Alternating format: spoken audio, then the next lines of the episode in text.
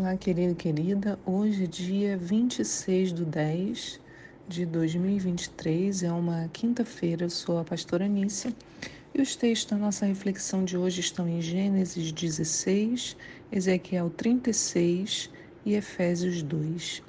A pergunta que nos acompanha hoje é: a graça de Deus só é vista no Novo Testamento? A graça nós falamos tanto a graça de Deus em Jesus Cristo, ela só é vista no Novo Testamento? Irmão, se tem algo que precisamos aprender a discernir, são os espíritos que governam esse mundo, espíritos com letra minúscula, né? Ou o sistema que rege a lógica do mundo no qual estamos inseridos. Compreender isso é elevar a nossa percepção a respeito das pessoas e de seu comportamento. Paulo nos explica um pouco sobre isso em Efésios 2, no verso 1, diz: Ele vos concedeu a vida, estando vós mortos nas vossas transgressões e pecados, nos quais andastes no passado, conforme o curso desse sistema mundial, de acordo com o príncipe do poder do ar, o espírito que agora está atuando nos que vivem na desobediência. Então, olha, o que Paulo diz: que o Senhor nos concedeu a vida porque nós estávamos mortos nas transgressões e pecados que a gente andava antes, conforme o curso desse sistema mundial. Então há um sistema no mundo, né, de acordo com o príncipe do poder do ar. Então há um sistema que opera no mundo e esse sistema tem um príncipe né, que domina, que coordena essas coisas. E ele diz que é um espírito que agora está atuando nos que vivem na desobediência. Então, quando a gente olha para o Hamas, por exemplo, né, toda a maldade deflagrada contra Israel, contra os cristãos, compreendemos que é um espírito que atua naqueles homens. Muitos, ao longo das mortes e execuções, estão inclusive sob possessão demoníaca. É o príncipe do poder do ar né? mas é, eu estou falando de lá, mas poderia falar também de um bandido que executa uma morte aqui no nosso país, também está sob a mesma possessão, talvez não a mesma, mas sobre uma possessão, um espírito que atua, que faz com que a pessoa é, se torne como um animal, né? Ali na hora de cometer a maldade. Lembra que falamos na semana passada que a violência está dentro de nós? Né? Pois é. Então, ela está dentro de nós e quando eu dou espaço para ela, esse espírito então pode atuar através de mim. Hoje, com o texto de Efésios, a gente pode ainda abordar novamente essa questão. Em Efésios 2:3 diz: "Anteriormente todos nós também caminhávamos entre eles, quer dizer, entre esses que vivem na desobediência, buscando satisfazer as vontades da carne, segundo os seus desejos e pensamentos." Então, quando eu ando, né, querendo satisfazer as vontades da minha carne, eu estou de acordo com os meus próprios desejos e pensamentos, eu perco os limites. E aí Paulo fala: e éramos por natureza destinados à ira. Então, se eu ando conforme a minha própria natureza, eu estou destinado a ser uma pessoa que vive é, à margem, estou sempre com ódio, né? E tô, sou destinado à ira do cordeiro, como diz lá em Apocalipse 6. Veja a realidade. Nós, se não permanecermos sob o domínio do Espírito Santo, podemos, se assim permitirmos, né, nos colocar sob o domínio dos poderes das trevas. Nossa natureza original, como Paulo bem coloca, era destinada à ira. Né? Por isso, diversos inimigos de Israel, é, quando perguntados sobre o, sobre o porquê de tanto ódio, não sabem ao menos explicar. Odeiam porque assim foram ensinados ou porque aquilo faz parte da sua realidade. Odeiam porque a nossa natureza é destinada à ira. Odeiam também porque Israel comete erros.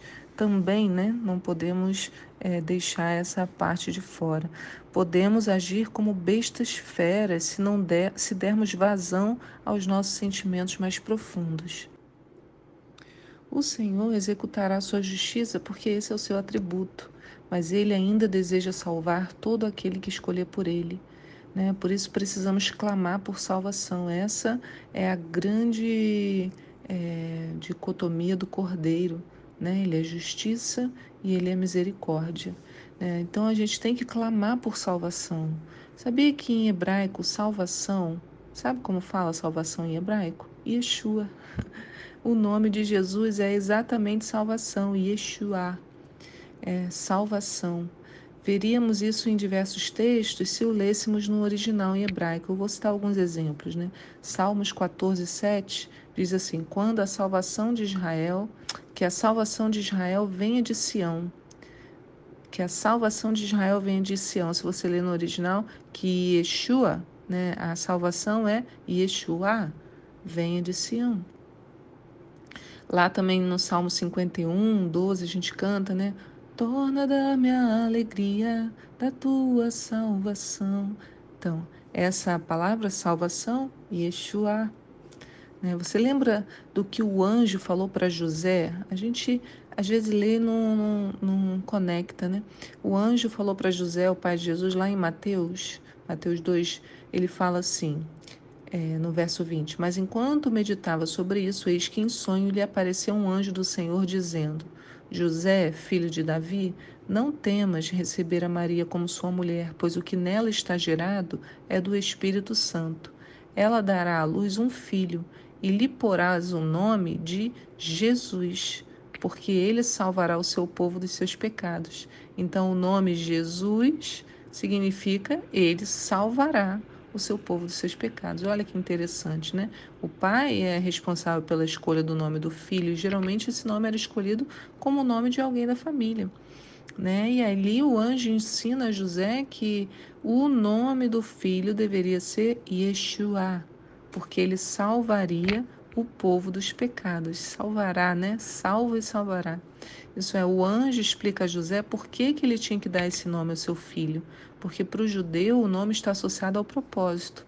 Então Jesus tinha um propósito desde o seu nascimento: ser a salvação tão desejada por todos. Assim, seguindo no texto de Paulo aos Efésios, encontramos a resposta a esse clamor por salvação. Né? Depois de é, Paulo falar sobre a ira né, que estaríamos destinados, ele fala: No entanto, Deus, que é rico em misericórdia, por meio do grande amor com que nos amou, deu-nos a vida com Cristo, estando nós ainda mortos em nossos pecados, portanto, pela graça sois salvos. Deus nos ressuscitou com Cristo e com ele nos entronizou nos lugares celestiais em Cristo Jesus para revelar nas eras vindouras a suprema riqueza da sua graça, por intermédio da sua fé para conosco em Cristo Jesus, porquanto pela graça sois salvos por meio da fé. E isso não vem de nós, de vós, é dom de Deus. Não vem por intermédio de obras, a fim de que ninguém venha a se orgulhar por esse motivo, pois somos criação de Deus, realizada em Cristo Jesus, para vivermos em obra, em boas obras, as quais Deus preparou no passado para que nós as praticássemos hoje. Então somos salvos pela graça, como Paulo descreveu. Então não é pelo nosso esforço, não é por sermos bonzinhos, nem por merecermos, é simplesmente dom gratuito. Se é gratuito, não há preço a ser pago, está disponível. A graça, porém, vai requerer um comprometimento com aquela com aquele que a entrega a nós, né? A graça custou caro. Não foi de graça a graça. Não para nós, né? Para nós não custou, mas para Cristo custou. Foi preço de sangue.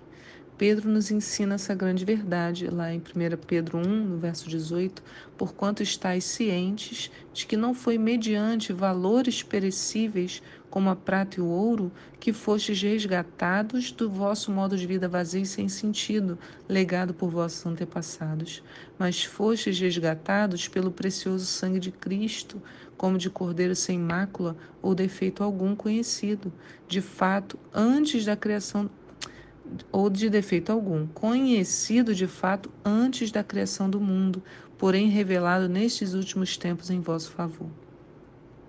Por isso, Paulo diz que não desperdiça a graça, e nós também não podemos, irmãos. Essa graça, como Pedro ensina, é conhecida desde antes da criação do mundo. Então você pode falar: como assim, Nícia? Desde antes da criação do mundo, a graça já existia. A graça estava presente lá no Antigo Testamento. E a resposta é sim. A gente viu no texto de Gênesis 14 que Ló havia sido capturado durante uma das batalhas entre os antigos reis na terra de Canaã. Ló era sobrinho de Abraão, você se lembra? Eles saíram juntos de Arã para a terra prometida, mas em um determinado momento se separaram, porque os rebanhos de ambos eram muito grandes, começou a haver briga entre os pastores, então eles falaram: melhor a gente se separar. Abraão conversa com Ló e o deixa escolher qual terra quer habitar. E Ló, escolhendo apenas pela aparência, vai se misturar com povos complicados, se mete nessa enrascada.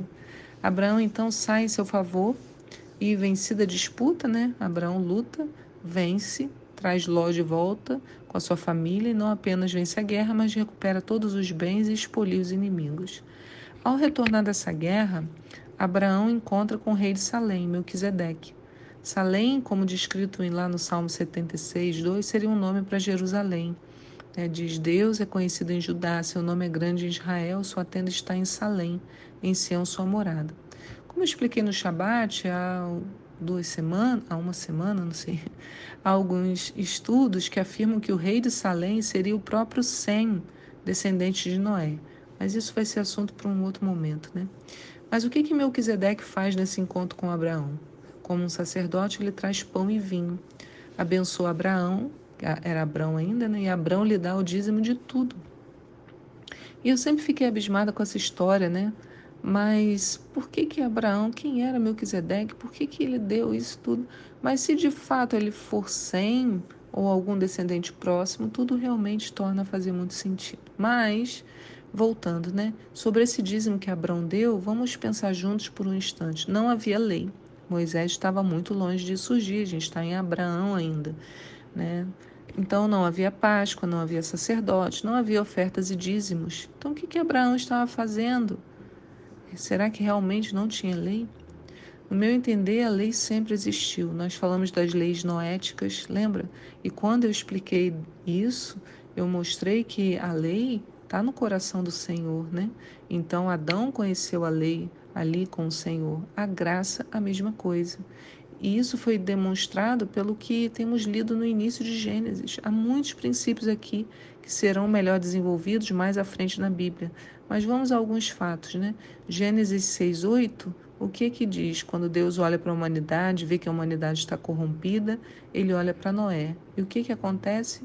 O texto diz: "Contudo, a Noé o Senhor demonstrou sua graça e misericórdia". Então a graça já estava ali.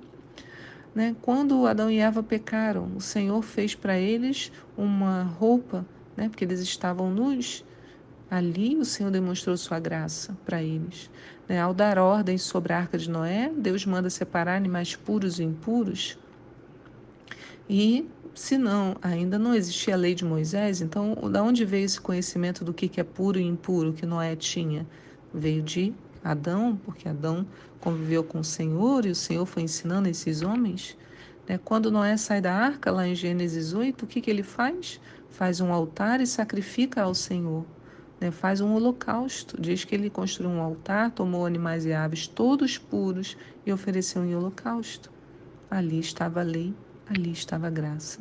Isso explica porque a oferta de Abel foi aceita e não a de Caim, porque não há remissão de pecados sem sangue, como diz lá em Hebreus 9 Abel entendia das coisas de Deus, reconhecia carecer de perdão e a sua oferta foi de acordo com o que Deus ama.